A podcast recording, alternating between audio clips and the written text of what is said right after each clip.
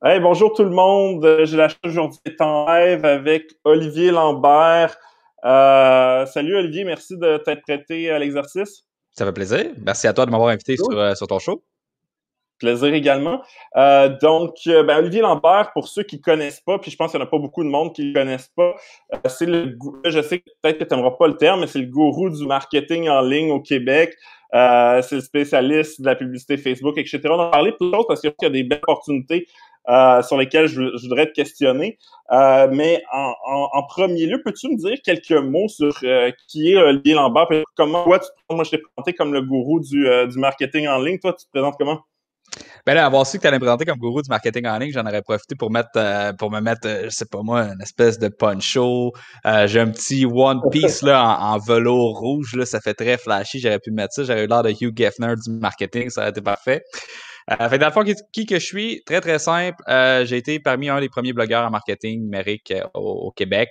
Euh, il y en avait quelques-uns qui, qui bloguaient dans mon dans mon époque avec Imo Claire, je me rappelle, il y avait Stéphane Guérin aussi qui avait un excellent blog. Fait qu'on était un petit peu dans la première vague de blogueurs. Et puis de ça, eh bien, j'ai commencé à m'impliquer de plus en plus dans les dans la communauté entrepreneuriale du Québec. Euh, je me suis mis à vendre des formations en ligne qui ont été euh, pris autant par des gens chez la Caisse des Jardins que euh, RBC, que Génacol, que bref, des petites, des grosses entreprises, des entreprises gouvernementales euh, et, des, coopératives de toute taille. Fait que depuis ce temps-là, dans le fond, euh, j'ai créé une communauté qui s'appelle La Tranchée, qui est une communauté privée en ligne pour entrepreneurs, qui est en train présentement de se transformer en espèce de plateforme de cours en ligne euh, pour les entrepreneurs qui désirent se parfaire en marketing. Donc, tout ce qui est publicité Facebook, marketing par courriel, écriture persuasive, euh, you name it, we do it. Fait qu'il y a ça qui est cool. Ensuite de ça, on est en train de, on a des studios aussi d'enregistrement qu'on est sur le point de lancer. Ça va être super cool. Là, je suis dans mon bureau chez moi, là. Euh, fait okay. qu'on pas la caméra de, de malade, mais d'habitude, je fais ça au studio. Euh, si vous voulez euh, écouter un épisode de podcast, voir ça a l'air de quoi, Olivier Lambert, Scotch Marketing et Domination mondiale sur Facebook. Euh, on a des invités chaque semaine, sauf que quoi qu'on a pris un break pendant la pandémie, là, on, a recommencé la semaine passée. C'est ça, plein d'affaires, plein d'affaires en marketing. Cool. Écoute, euh, c'est quoi que je t'ai posé cette question-là euh, quand je t'avais interviewé la première fois pour euh, pour notre podcast euh, qui, qui s'appelait Open Wallet à l'époque, mais je te le repose pareil. C'est quoi ton premier souvenir lié à l'argent? Tu peux me nommer un, un chiffre précis? Écoute, je, je me rappelle pas qu'est-ce que j'ai répondu euh, la dernière fois, fait que peut-être que les gens vont pouvoir me, me corriger. Euh, mon premier souvenir lié à l'argent, je pense honnêtement, j'en ai peut-être deux. Celui que j'ai dit la dernière fois, je pense que c'était quand que j'étais au primaire, on avait une espèce de, de, système de points avec des enchères pour l'argent. Et moi, ce que je faisais dans le fond, c'est que euh, sur la, dans la dans la cour de récréation, moi, j'apportais des choses à la maison pour être capable de, de vendre ces choses-là contre l'argent de classe aux autres élèves. Comme ça, quand venait le temps d'acheter des choses aux enchères, euh, c'est moi qui avais tout l'argent, fait que je pouvais tout acheter vraiment pas cher. Et puis là, à l'extérieur des enchères, je revendais ce que j'avais acheté au monde contre leur argent qu'ils avaient gagné. Fait que là, la prof, elle, se demandait pourquoi est-ce que c'était moi qui achetais tout, et que personne n'avait d'argent pour rien acheter. Ben, je me suis fait rencontrer par le par le directeur de l'école pour me faire enseigner que j'avais pas le droit de faire ça, ça a euh, fait ça, c'est probablement ce que j'ai dit, mais, mais l'autre souvenir que je pense... C'est quoi le montant? Combien, combien t'achetais ça, euh, des points en général? Ah, écoute, je m'en rappelle pas, là. C'était l'espèce d'argent Monopoly, là. On était des enfants. Mais, euh, ce que, ce que, l'autre souvenir que je me rappelle, bien sûr, c'est quand on était jeunes, puis qu'on avait notre fameux compte à la caisse euh, des jardins, puis là, j'ai réussi à avoir mon premier 50 dollars, puis de le placer là, puis d'économiser 1 à 2 dollars par semaine. Tu sais, l'épargne, ça a vraiment été quelque chose qui m'a été inculqué jeune.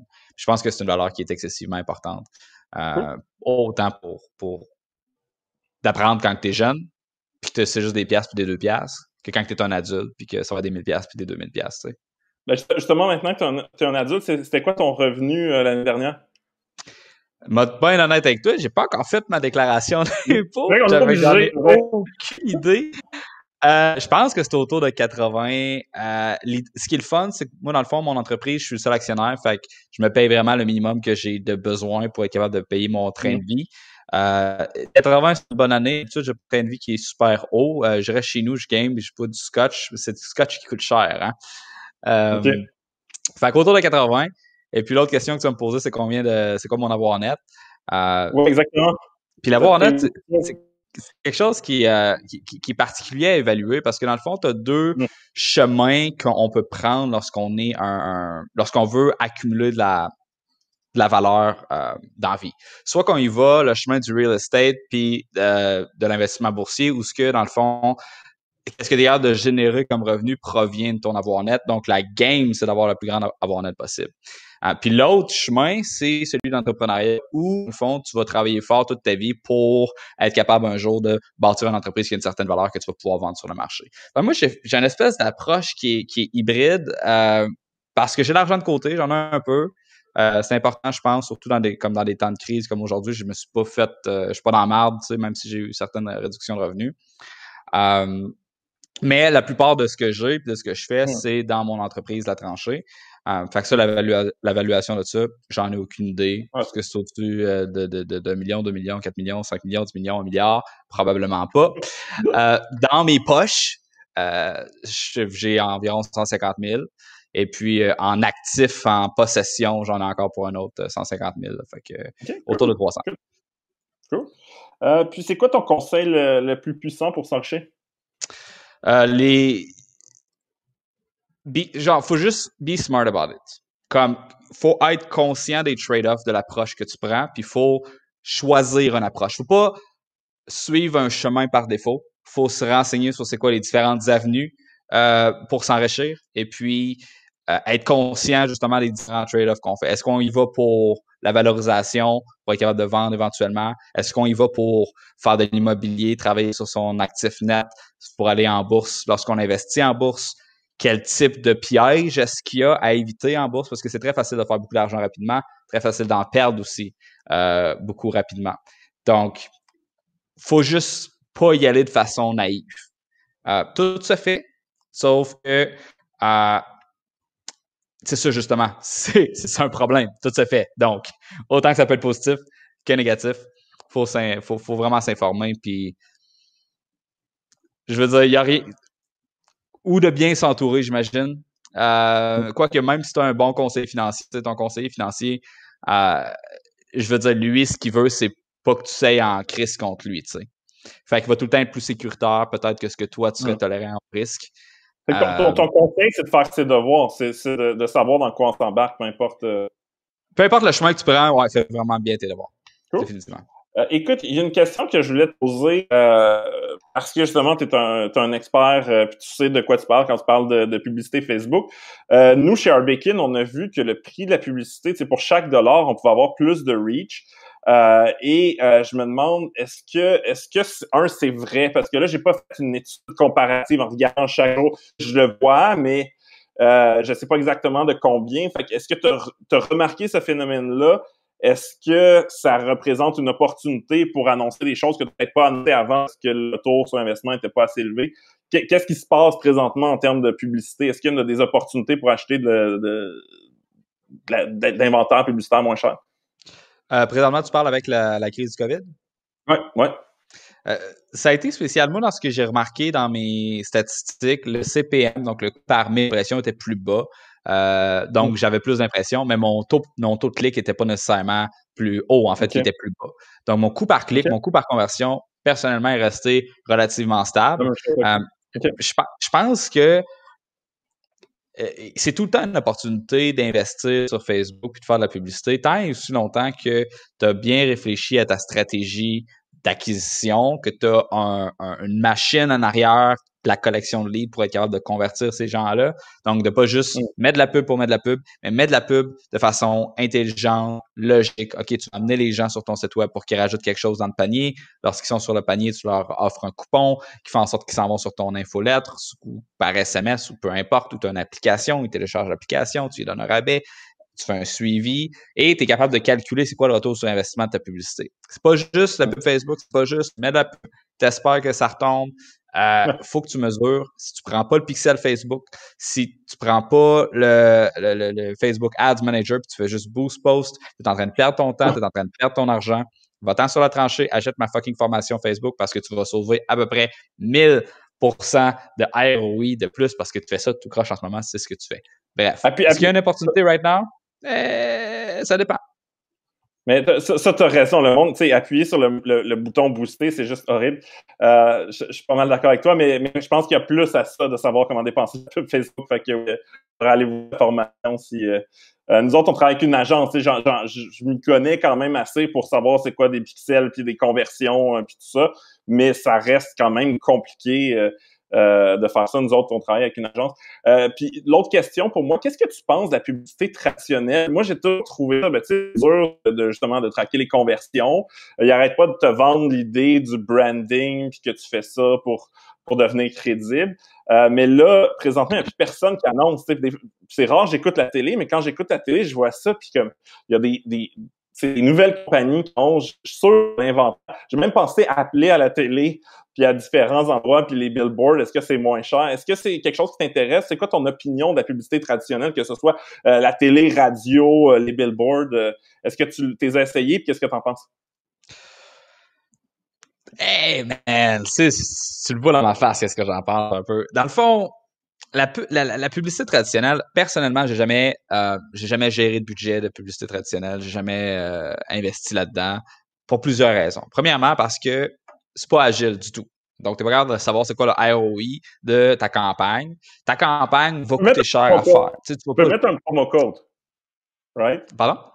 Tu peux mettre un promo code à, la limite. Oui, oui, oui. Tu, peux, mettre un promo code, tu peux faire du call tracking. Tu es capable de savoir s'il y a un ROI. Sauf que ce que je veux dire par c'est pas instantané, en pub Facebook, tu es capable de le faire ou un peu BadWords, ou sur Instagram, ou sur Pinterest, ou sur LinkedIn, ou sur n'importe quelle plateforme numérique, tu es capable de savoir si ton créatif publicitaire a été profitable dans la première journée que tu as mis ta pub en ligne. Et là, tu es capable d'itérer et d'optimiser. Alors que dans les médias traditionnels, c'est beaucoup plus une approche spray and pray.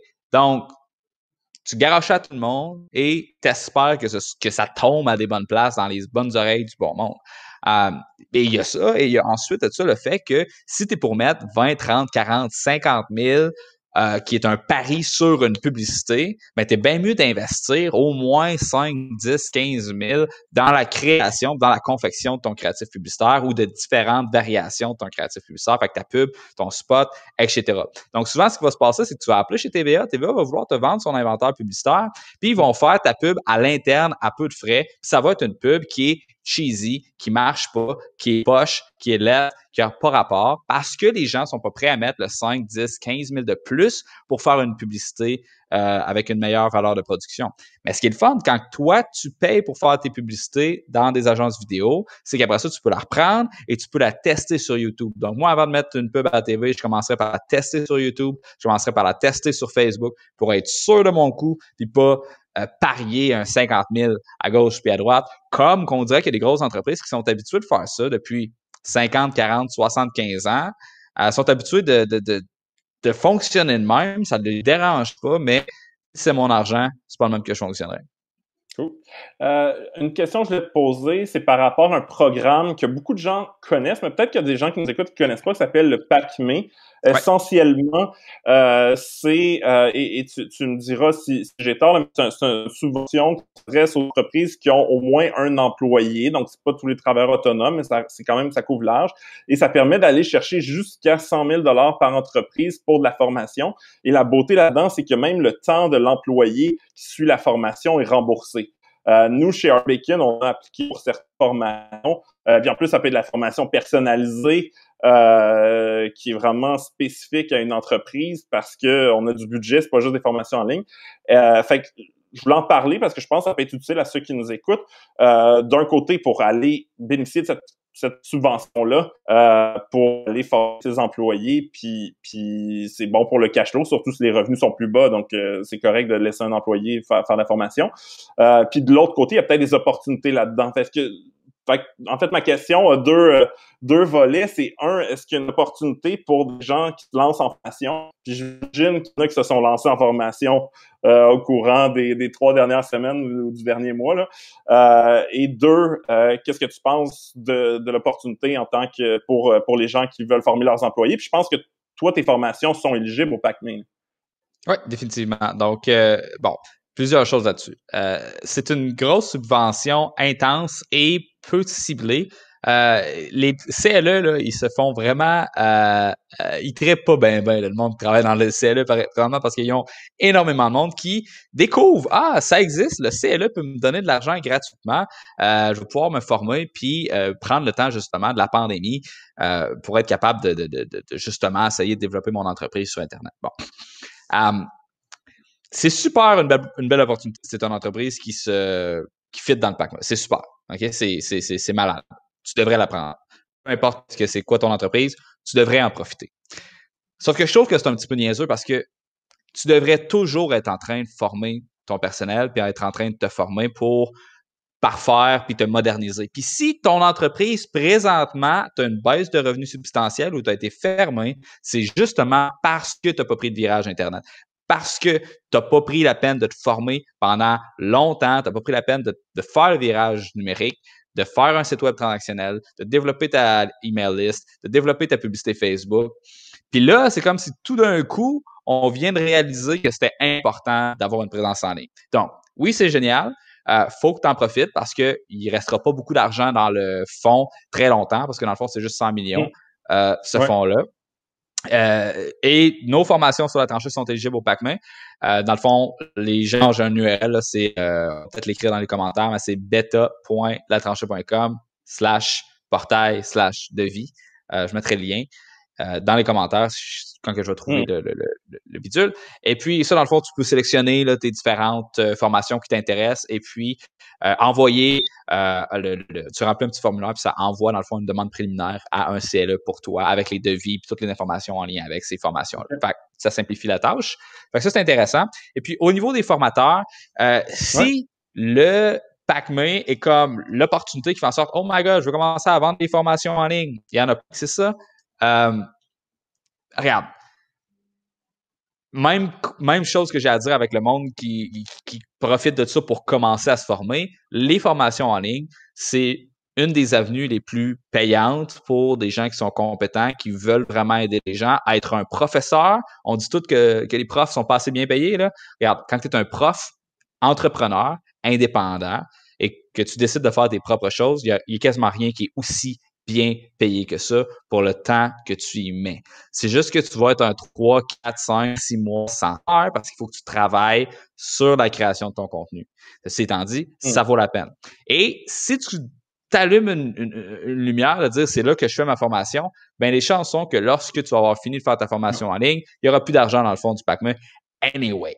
Fait mmh. regarde. En tout cas, c'était d'affaires, mais c'est une bonne idée de commencer à faire des formations en ligne, peu importe euh, c'est quoi le sujet? Il tu sais, je veux dire, ça s'en va par là. Tout ce qui est éducation, dans les prochaines années, ça va pas être moins en ligne, ça va juste être plus en ligne. Le, le, marché de ça est en constante augmentation année après année.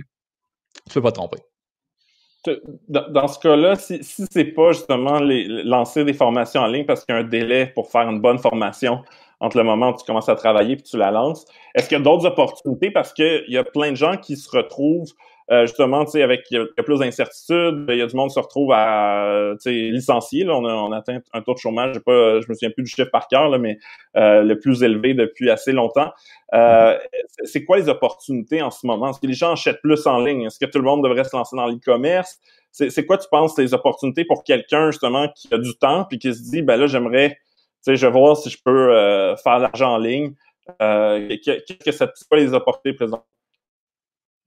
Ben, tu, viens de nommer les, opportunités. Tout ce qui est euh, en ligne, pas nécessairement de dire on va tous se partir des boutiques en ligne, mais les agences web en ce moment, là, ils vont avoir beaucoup de jobs. OK? Fait que n'importe qui qui veut, qui programme, qui sait comment programmer, il n'est pas à plaindre. Il sera pas à plaindre. Il sera jamais à plaindre.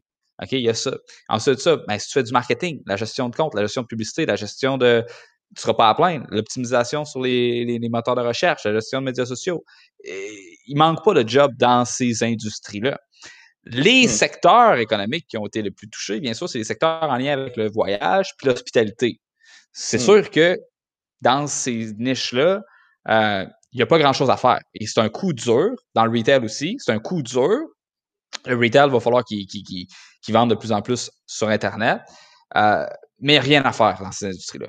Mais dans toutes les autres, il y a c'est pas une opportunité, ça a tout le temps été de même. Il y a tout le temps eu beaucoup, beaucoup, beaucoup, beaucoup de travail pour les gens en marketing, pour les gens en développement. Euh, puis quand je parle en développement, je parle en programmation, en branding, en peu importe.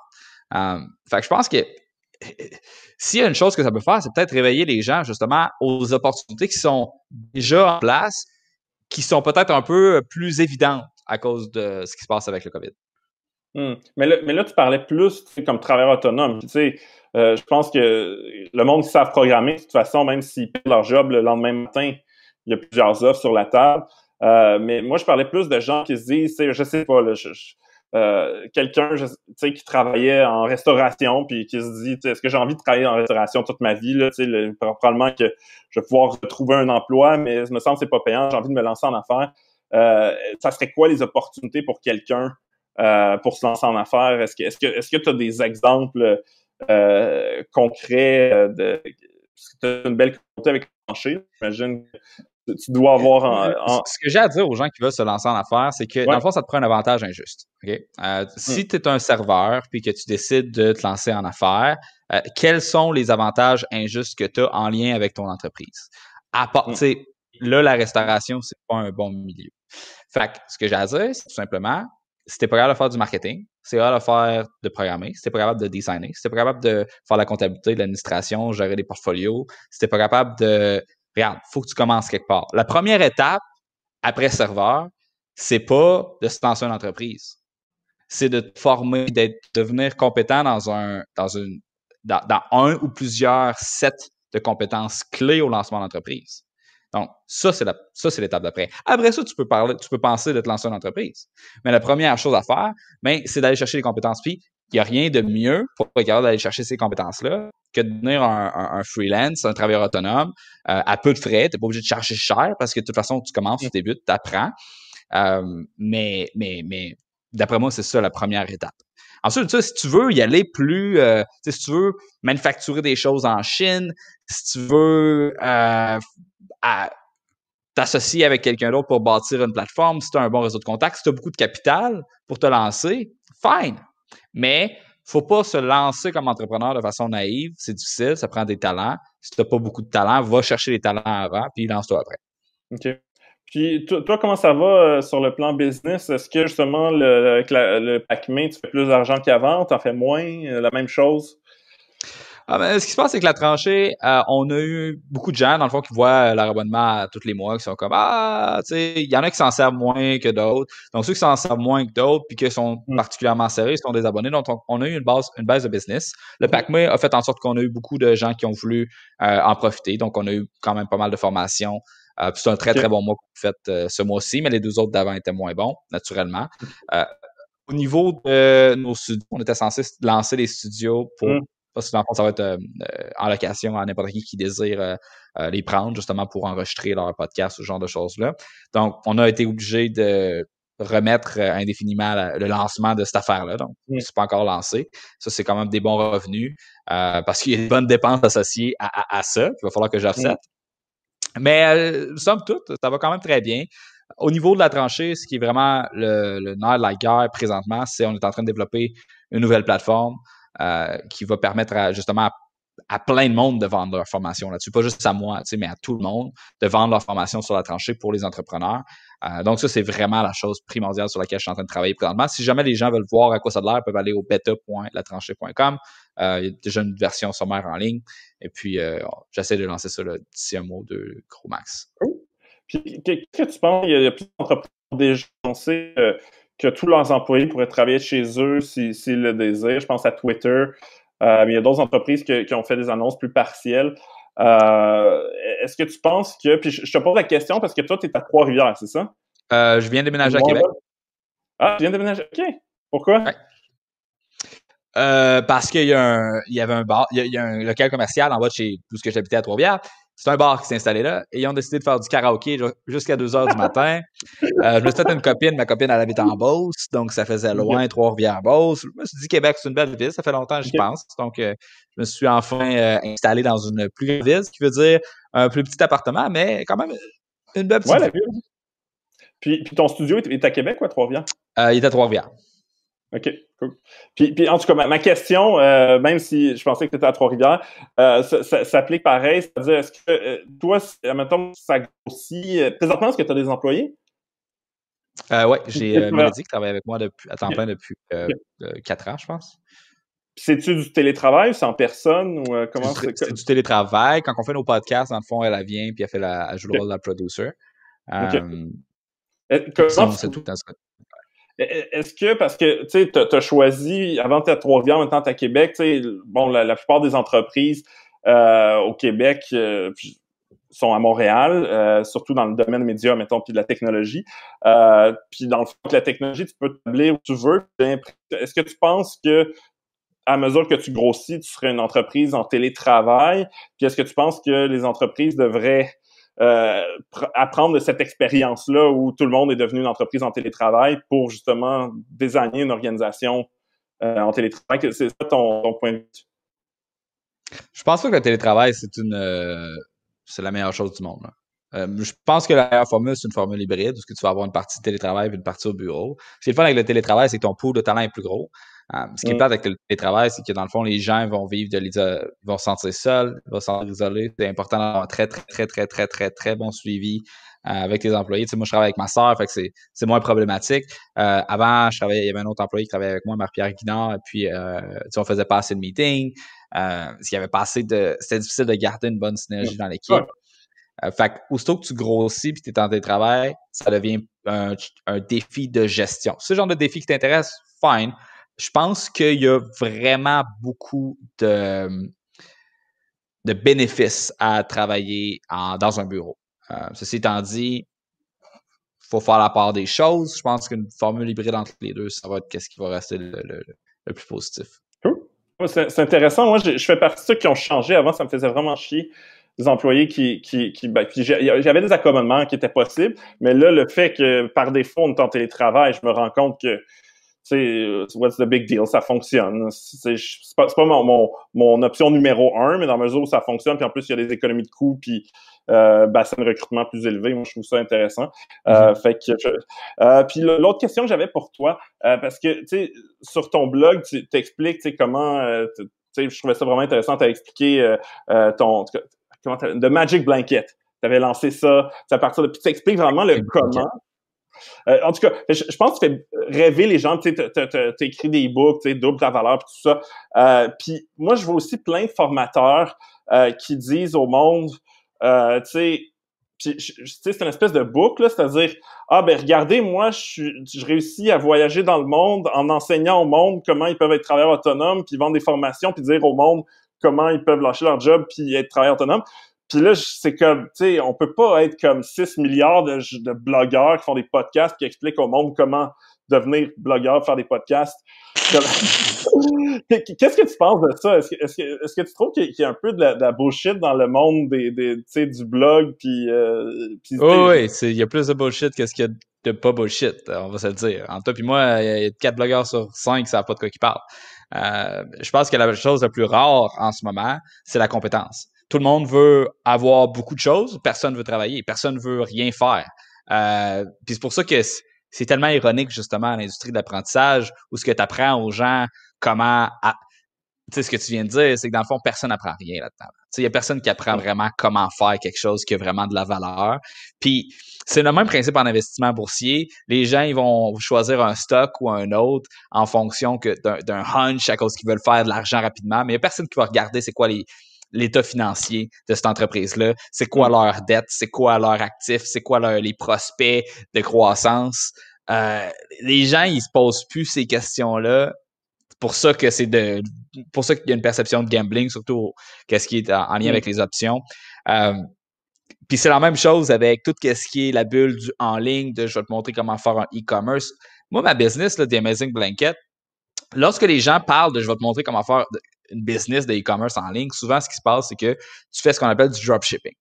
Euh, tu t'en vas, tu te fais euh, sur AliExpress, tu trouves un produit, tu te fais une boutique, tu vends le produit d'AliExpress sur ta boutique. C'est l'affaire la plus retardée. Je veux dire, il faut que tu y penses 4 secondes pour te rendre compte à quel point c'est colon et ça n'apporte aucune valeur. Et où la valeur que tu crées?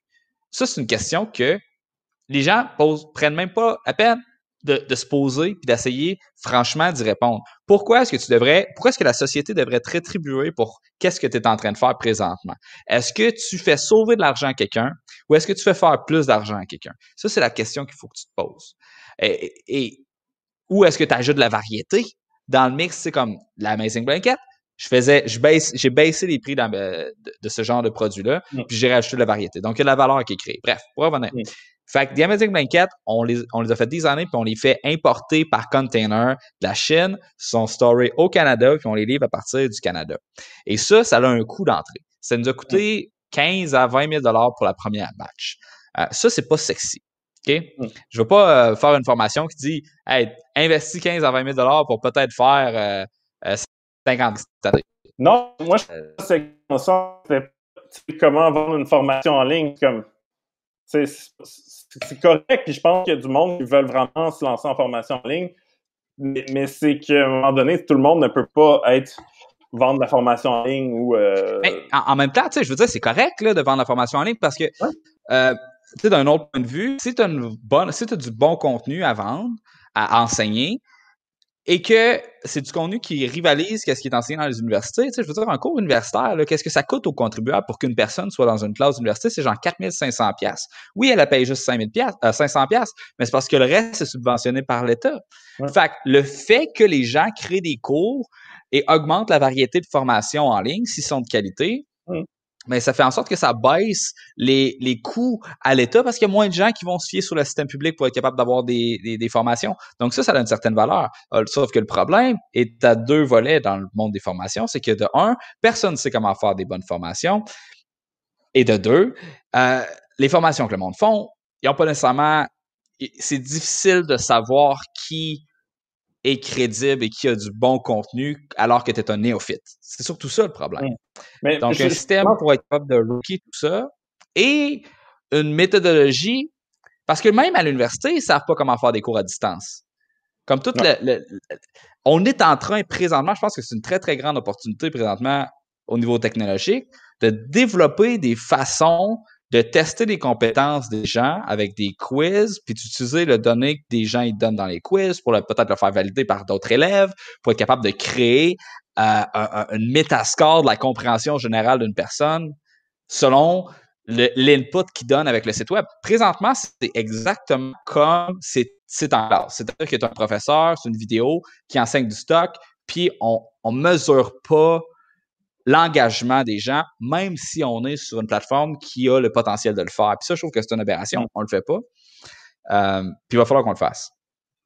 Une question faire la différence entre les gens justement qui ont, qui ont suivi une autre formation comment faire de l'argent, puis qui font une formation comment faire de l'argent, qui est une pâle copie de l'autre, puis les gens qui s'y connaissent vraiment. Euh, parce que justement, tu sais, quand, attends, moi, je m'y connais un peu. Fais juste pas suivre de formation sur comment faire de l'argent. Fais juste pas donner de formation sur comment faire de l'argent. Oui, non, je, te comprends. Mais tu vois ce que je veux dire, que, tu sais, mettons, la première fois que j'entends parler d'Olivier Lambert, je suis comme, tu sais, pourquoi tout le monde me parle de, tu sais, il connaît, ma première impression, c'est tu un autre gourou, tu sais, qui sait pas de quoi il parle? J'ai lu ton contenu, je dis, hey, je, il sait de quoi il parle. Ça, ça, ça a beaucoup de sens. Puis j'ai appris des choses. Euh, fait que, mais quelqu'un qui s'y connaît pas, comment il s'est fait pour faire la différence entre quelqu'un qui sait pas de quoi il parle, quelqu'un sait de quoi il parle? Ça serait quoi ton conseil pour quelqu'un justement qui veut se former, euh, peu importe le, pour, pour justement choisir sa formation? Parce qu'aujourd'hui, sur Udemy, tu peux trouver des gens qui s'y connaissent à, à temps l'heure, puis des gens qui un peu n'importe quoi. T'as des trucs? Je pense qu'il y a une grosse distinction à faire, justement. Euh, dans ce que j'ai entendu de ce que tu as dit, c'était vraiment beaucoup des formations sur comment faire de l'argent.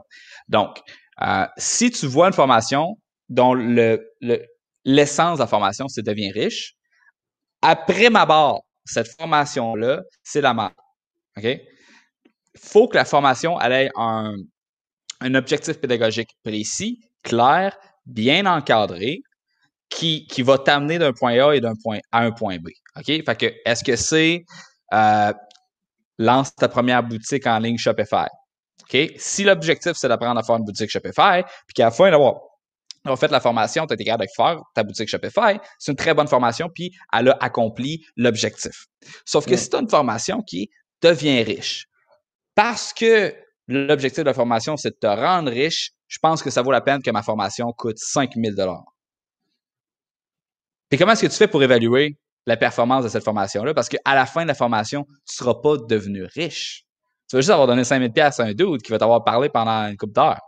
Mais ce dude-là, c'est quoi sa méthodologie? C'est quoi le résultat mesurable et quantifiable qu'il est capable de t'apporter? Donc, mm. en se startant, je pense qu'il faut juste euh, euh, évaluer les formations selon les, promesses concrètes et tangibles. Mm. Puis, si elle coûte vraiment cher, ça, c'est un red flag. ça coûte à rien de mm. faire des cours. Euh, je veux dire, si quelqu'un a vraiment de la bonne information, puis que c'est vraiment une personne qui veut partager cette information-là à tout le monde, si cette, tu sais, idéal, normalement, cette personne-là, a fait bien sa vie, hein, parce qu'elle a du bon contenu à donner. Elle n'est pas pauvre, elle ne meurt pas de faim. Fait que les revenus de sa formation, c'est juste un bonus pour lui. Fait que si c'est une bonne personne, ce qu'il va vouloir faire, c'est simplement rendre cette formation-là accessible au plus, grand nombre de gens. Et ça, ça implique pas charger 1000 pièces par mois pour avoir mm-hmm. accès à un groupe de conseils.